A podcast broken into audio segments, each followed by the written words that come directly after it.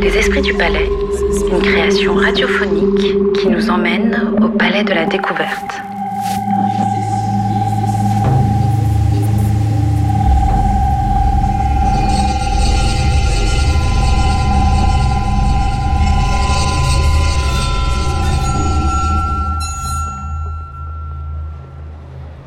Épisode 2 Les passeurs.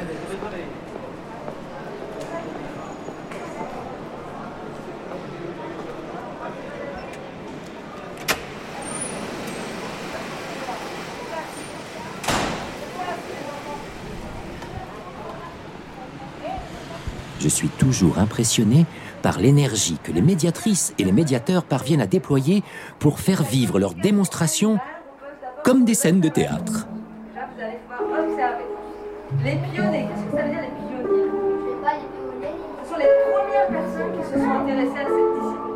Mais c'était bien l'idée de Jean Perrin, montrer la science en train de se faire et familiariser nos visiteurs avec les recherches fondamentales par où s'est créée la science. Je me rappelle, c'est ce qu'il avait dit dans son discours. Il ne voulait pas d'un musée traditionnel, mais d'un lieu vivant, centré sur les personnes qui interagissent avec les visiteurs et effectuent des expériences devant le public. Il voulait un engagement actif des visiteurs. Que ce contact avec la science soit une expérience dans tous les sens du terme, en somme. Il y a vraiment une forme de spectacle d'ailleurs. Regarde l'exposé d'électrostatique qui est présenté dans un amphithéâtre plongé dans la pénombre. C'est ça, le bruit d'abeille, c'est le bruit de fuite. Alors le bruit de l'éclair, le claquement de l'éclair, c'est ça. Pas les cris. Il faut savoir gérer non seulement le public, placer sa voix, imposer le silence, ménager une dramaturgie. Et le matériel, les éclairages, les objets qu'il manipule. Et tout ça pendant une heure, et trois à quatre fois par jour. Le médiateur est à la fois artiste et accessoiriste. Et expert scientifique, bien sûr. Moi, j'adore cette présentation rigolote que j'ai entendue un jour au Café du Palais. Un adolescent la lisait à sa mère. Il l'avait trouvée sur le site internet du Palais. Fidèle à sa tradition, le palais privilégie un outil ultramoderne pour rendre compréhensible par tous la science et ses applications. Cet outil est en relief 3D, en couleur et en haute définition. Il réagit en temps réel et communique en ondes sonores audibles et sa mise à jour est automatique. Il fonctionne même le week-end et les jours fériés sans maintenance et s'adapte instantanément au niveau et aux questions du public. Ces caractéristiques ne l'empêchent pas d'avoir un contact aisé avec le genre humain. Toute génération confondue, car il lui ressemble. Seul un badge discret permet de l'identifier comme personnel du palais. Car ce n'est pas finalement un outil, mais un médiateur scientifique. oui, Jean Perrin aurait pu dire des exposés qu'ils sont l'ADN du palais de la découverte. Si l'ADN avait été découvert à son époque, bien sûr.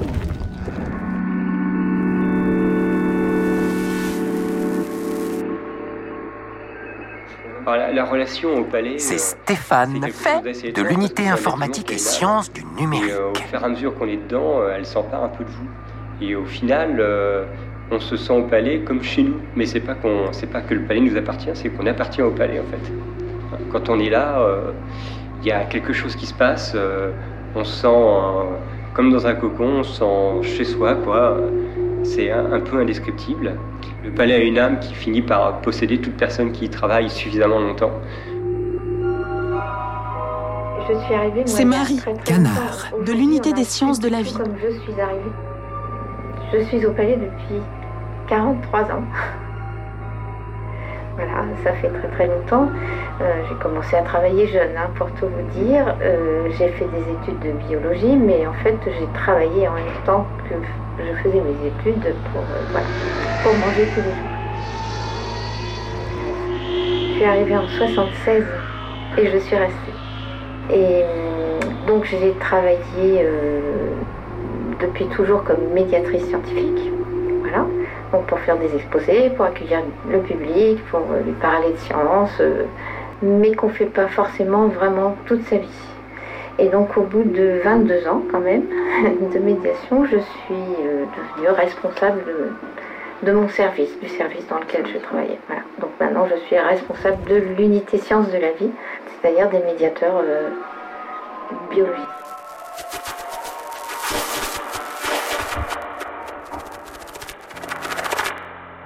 Je peux, vous parler d'un des, derniers objets euh, dont on a fait l'acquisition c'est Guillaume Royer euh, de l'unité des mathématiques. Il parle des polyèdres, qui, sont des volumes en mathématiques. Alors, pour, pour résumer, euh, donc les polyèdres, c'est des volumes qui sont faits avec des faces planes. Oui. Voilà. Et un des premiers critères pour essayer de les, les classer, c'est d'essayer de trouver les polyèdres les plus réguliers possibles. par exemple, ceux dont on pourrait faire des dés, euh, qui donnerait la même chance de sortir chacune des faces. Voilà, parce qu'ils sont très réguliers. Mm. Et en fait, si on essaye de trouver les, les les plus réguliers possibles, on, obtient les cinq solides de Platon. Euh, qui sont connus depuis l'Antiquité, comme, comme leur nom l'indique.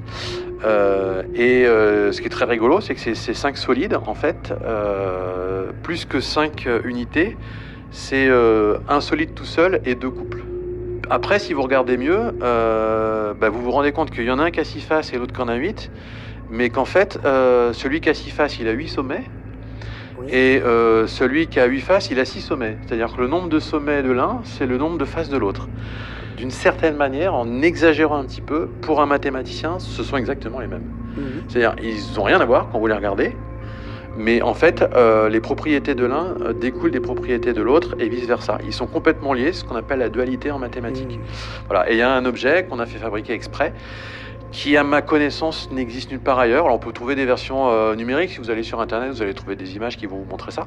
Mais là, on a, on a des objets physiques où on a un premier volume en bois et autour, le deuxième volume qui est son dual, qui est en plexi. Avouez qu'il y a tout de même des objets un peu étranges dans ce palais de la découverte.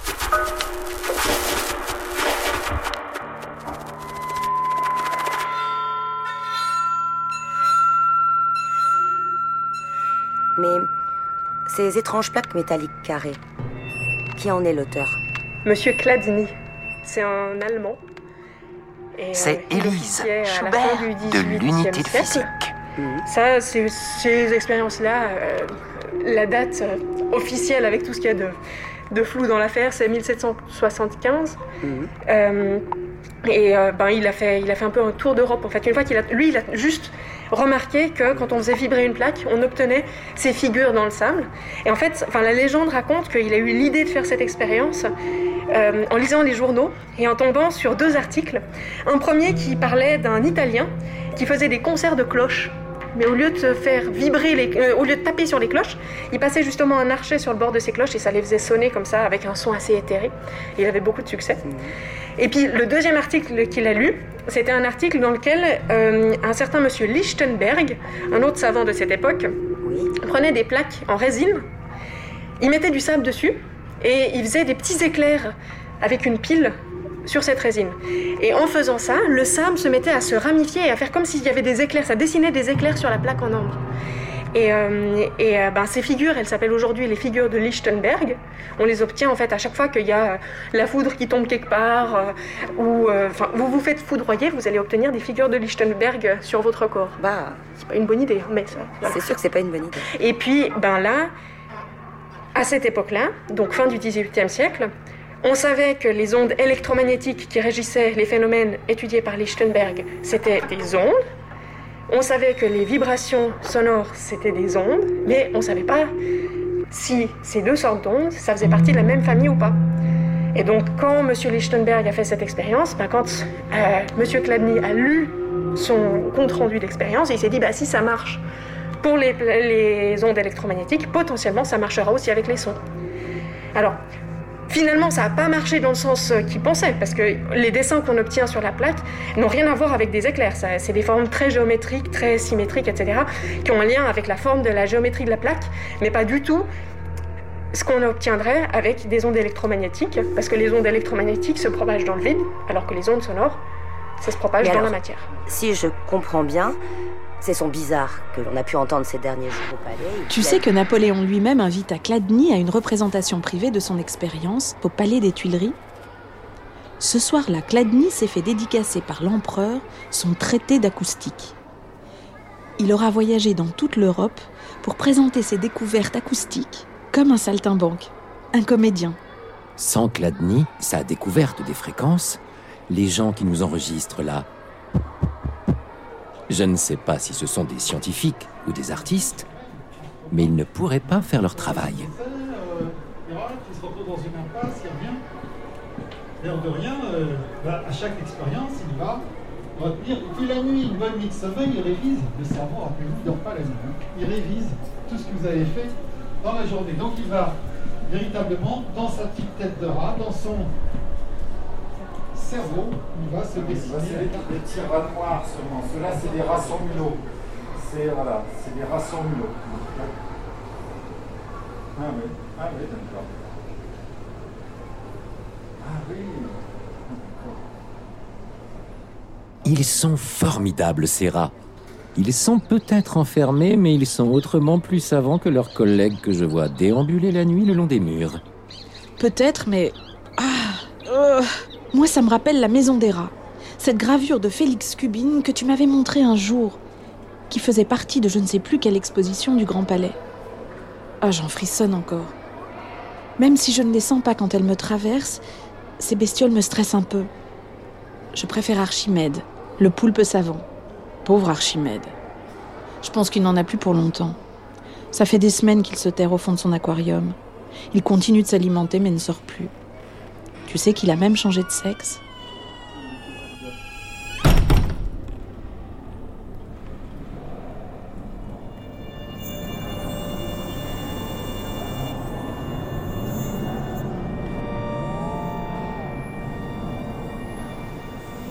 J'aimerais être comme ces médiateurs qu'on a entendus, interagir avec les autres. Ils amènent de la joie dans le cœur des gens, des connaissances dans leur cerveau et de la vie dans ces murs.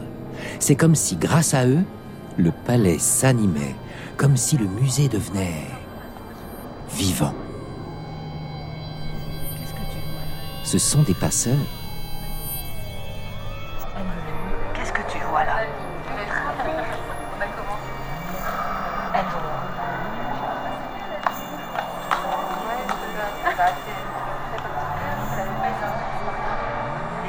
Là, comment tu les vois, les fourmis C'est quoi ça Et tu aimes bien regarder les fourmis T'aimes bien venir ici, qu'est-ce que t'as